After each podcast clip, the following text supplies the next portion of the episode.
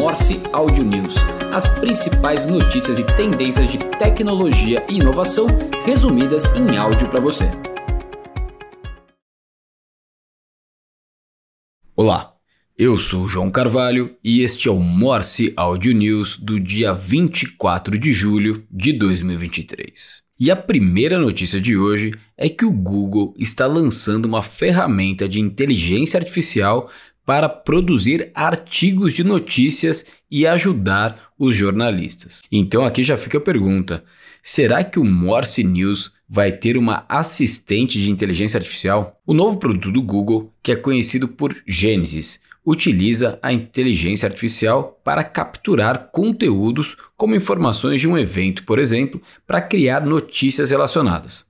A ferramenta já foi apresentada ao New York Times, Washington Post e à proprietária do Wall Street Journal, que é a News Corp. E a tecnologia foi apresentada como uma colaboradora, de acordo com o relato do New York Times. Nas apresentações, o Google disse que estava ainda nos estágios iniciais de exploração da ferramenta, que poderá ajudar os jornalistas com opções de manchetes ou diferentes estilos de redação. A empresa ressaltou que a tecnologia não se destina a substituir jornalistas, mas sim atuar como um assistente para jornalistas e profissionais.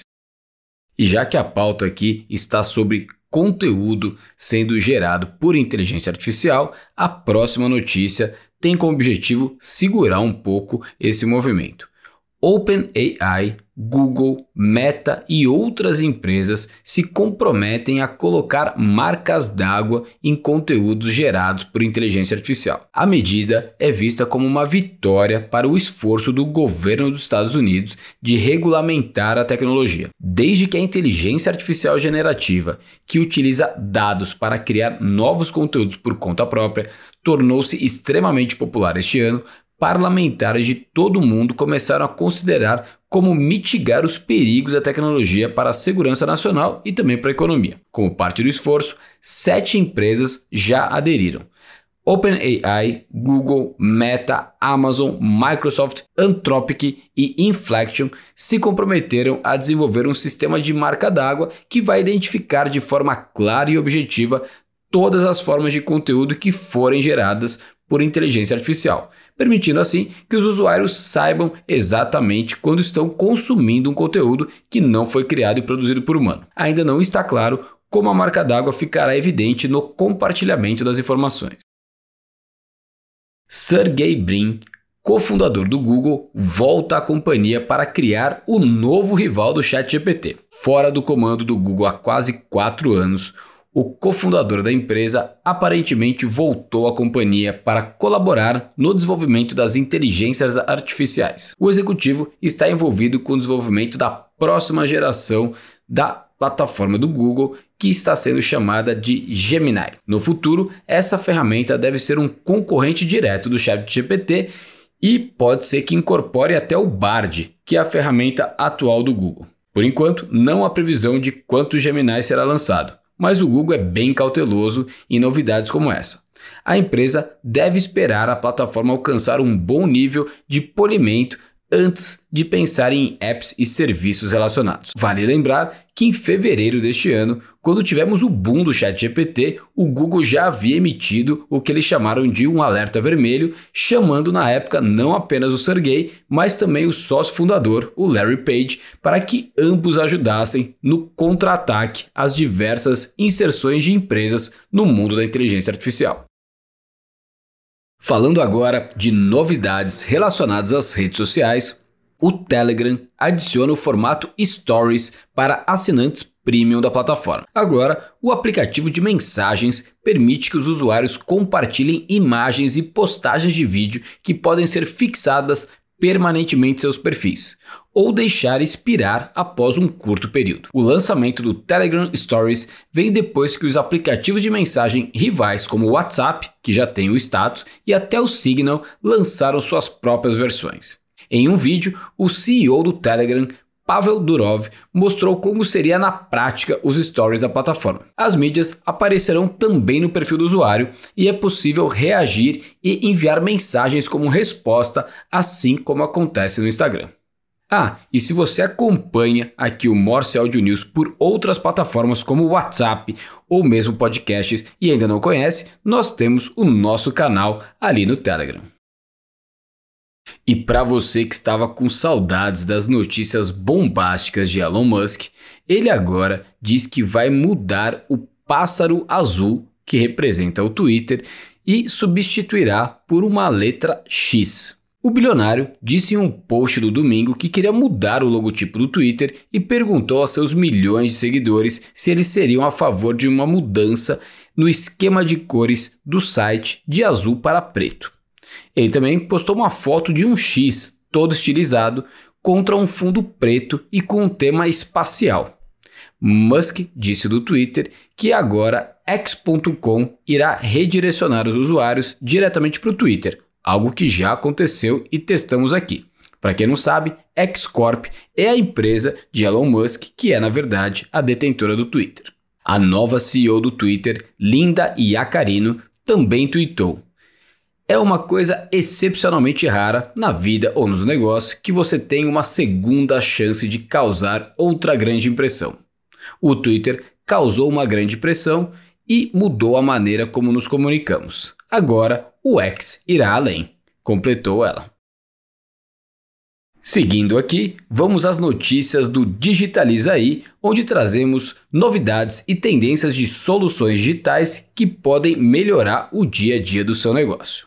O Instagram lançou na última semana uma nova aba que permite que os usuários encontrem facilmente modelos para criar novos Reels. Atualmente, já é possível clicar para usar um modelo de um vídeo que você gostou. Recurso esse que é muito útil para substituir cortes de vídeo no ritmo de uma música, por exemplo. Agora, a novidade é que esses modelos estarão disponíveis em uma aba específica, sendo possível navegar por eles para escolher um para ajudar a criar um vídeo com mais facilidade. Na nova aba, é possível ver modelos organizados por recomendações, tendências e modelos que utilizam áudios que o usuário já salvou. O recurso facilitará a edição não só para novos criadores de conteúdo, mas também para aqueles que querem ser mais práticos nas suas edições do dia a dia. Isso vale para diversas pequenas e médias empresas que acabam fazendo tudo sozinho e fica aqui uma boa forma de facilitar esse trabalho. E voltando com o ChatGPT para a pauta, ele deverá lançar a sua plataforma Android na próxima semana. Desde o lançamento da ferramenta em novembro, o ChatGPT da OpenAI atingiu o número de usuários a uma taxa surpreendente e agora a empresa diz que já está pronta para lançar um aplicativo para Android. O app Android está sendo lançado alguns meses depois que o aplicativo iOS trouxe o chatbot para iPhones e iPads. O aplicativo também está chegando depois que os dados da Sensor Tower e SimilarWeb mostraram quedas no tráfego web do ChatGPT. Nos últimos dias, alguns usuários reclamaram abertamente sobre o fato do ChatGPT 4 estar se tornando mais lento e, segundo os usuários, até burro. A OpenAI respondeu à última reclamação dizendo que já está atualizando as suas APIs. E a Disney quer fazer a transição do canal ESPN da TV linear para o streaming e deve contar com a ajuda da NBA e da NFL. O CEO da Disney, o Bob Iger, e o líder da ESPN, Jimmy Pitaro, conversaram com ambas as ligas sobre trazer eles como investidores minoritários no canal de TV. Fontes disseram à CNBC que a ESPN conversou com a NFL e com a NBA sobre uma variedade de novas parcerias e estruturas de investimento. Isso poderia envolver qualquer liga esportiva dentro de uma participação na ESPN, o que poderia ajudar a reforçar o pacote de conteúdo exclusivo na visão da Disney de uma versão somente de streaming da rede esportiva. A Elo7 foi comprado da Etsy, que é o maior e-commerce americano de produtos artesanais que vale 11 bilhões de dólares na bolsa de Nova York e comprou a Elo7 por 217 milhões de reais em meados de 2021, como parte de sua estratégia de expansão geográfica. E agora está vendendo o ativo para Enjoei. E fechando a última notícia do Morse Audio News de hoje, a Positivo Tecnologia investiu no fundo WeVentures. Com um investimento de 3,6 milhões de reais em seu primeiro aporte no fundo, a Positivo Tecnologia é a mais nova cotista do primeiro fundo de venture capital da América Latina 100% dedicado a negócios comandados por mulheres. O investimento faz parte da unidade de estratégia e inovação que foi recém-implementada na companhia para incentivar o crescimento e a diversificação de negócios inovadores, ao mesmo tempo que fortalece um novo momento de transformação da Positivo. E essas foram as principais notícias do Morse Audio News de hoje. Espero que tenham gostado e até quinta-feira. Morse Audio News as principais notícias e tendências de tecnologia e inovação resumidas em áudio para você.